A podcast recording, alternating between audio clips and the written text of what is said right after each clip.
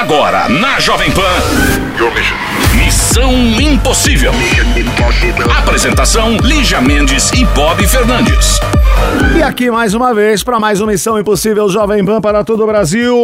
E hoje, nessa quinta-feira, dia 24, olha só, Lígia, é, você sempre comentou aqui e com razão, né? A respeito das conquistas femininas. Hoje, dia 24, comemora-se o Dia da Conquista do Voto Feminino no Brasil, que de extrema importância, certo? Você falou isso, abordou isso uma vez há muito tempo, não só da conquista do voto, mas também da, das conquistas das mulheres. Então, parabéns, mulherada, aliás, né? E que continuem votando conscientemente.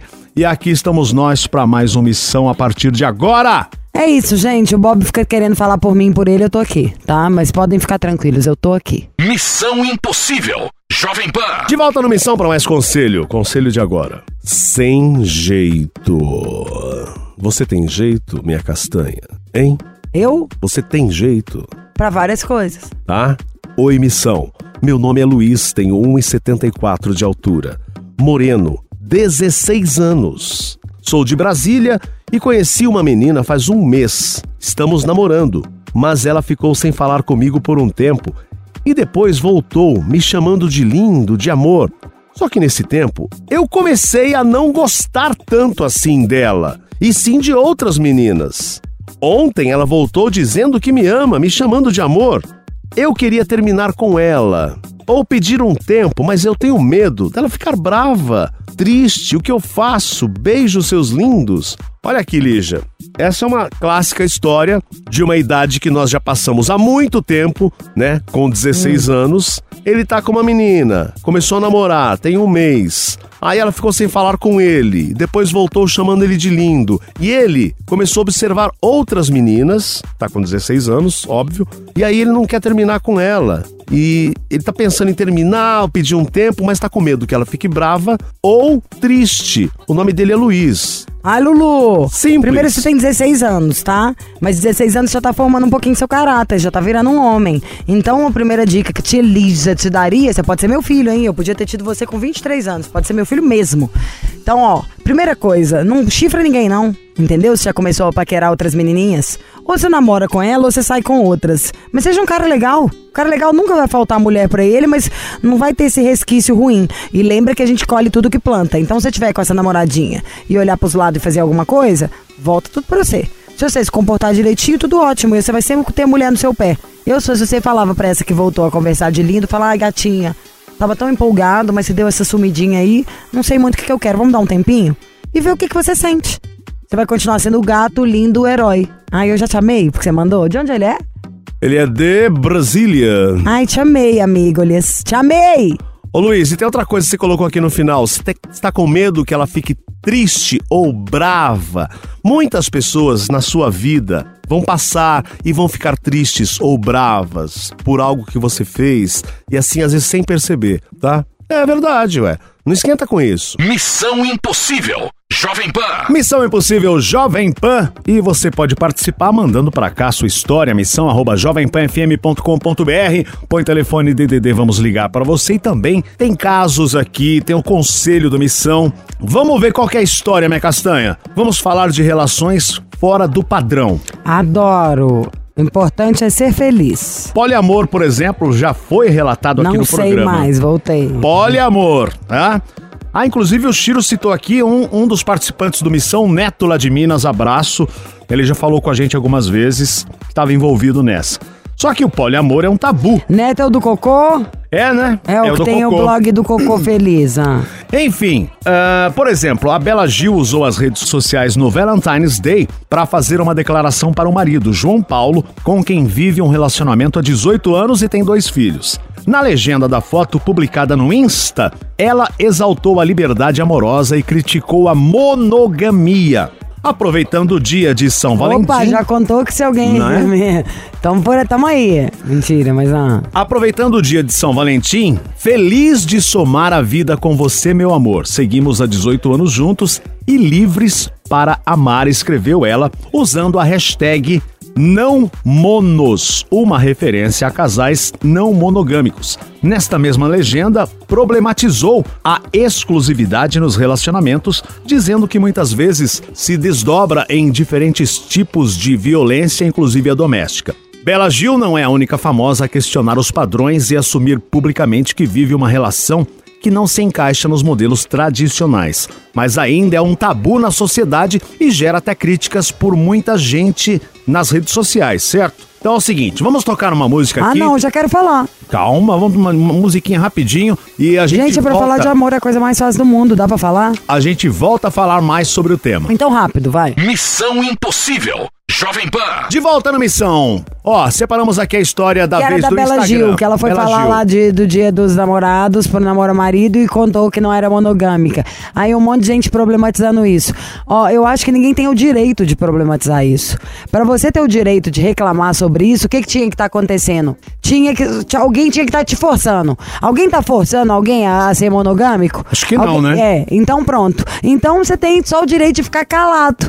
Porque cada um faz o que quiser com seu próprio corpo, com a sua própria intimidade, sabe? E se você não aguenta, não tenha. Eu não aguento ter um relacionamento aberto. Não o tenho. Ah, tira o chapéu, tem a parte boa de quem aguenta, tem a parte que eu não acho adequada de quem. Cada um escolhe a sua maneira de ser feliz sem prejudicar os outros. Então o seu limite acaba na hora que começa de alguém. Faça o que quiser se você sabe lidar com isso. É aquela história, o que. O combinado não sai caro, né? Então, se você conhece alguém, a pessoa já é assim, ou você chega num acordo, tá tudo Cada lindo. faz o que quiser né? da própria vida. Só não magoe ninguém, não estrague os outros, não seja louco, não seja mentiroso e seja feliz. Porque a pessoa feliz enche menos o saco. Agora nós queremos saber, você, ouvinte do Missão, vai mandar um e-mail pra cá, o que você acha disso tudo? Mais do que tudo, você que não é monogâmico, manda pra gente sua história. Se quiser Isso. participar do telefone também, queremos falar com casais que não são monogâmicos.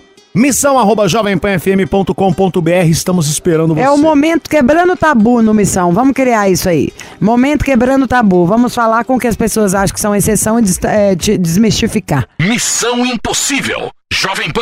E aqui estamos nós, esse é o Missão Impossível. E agora é hora do conselho. Conselhuda. Conselheira, desconselhada. Eu tô um pouco centrada porque eu estou rouca. Seguinte, ó que, ó que, boni- que bela abertura. Primeiramente, gostaria de expressar o quanto sou fã de vocês. Adoro o programa, não perco um no Spotify e já ouvi todos que estão no YouTube. Ai, meu amor, muito obrigada. Assim que eu gosto. É o seguinte, sou Jonas, moro em Fortaleza, 34 anos, sou pisciniano. Pisciano, ô sem noção. Um signo é meu, ele pode ser Não, no pisciniano. caso, inclusive, é do menino. tá?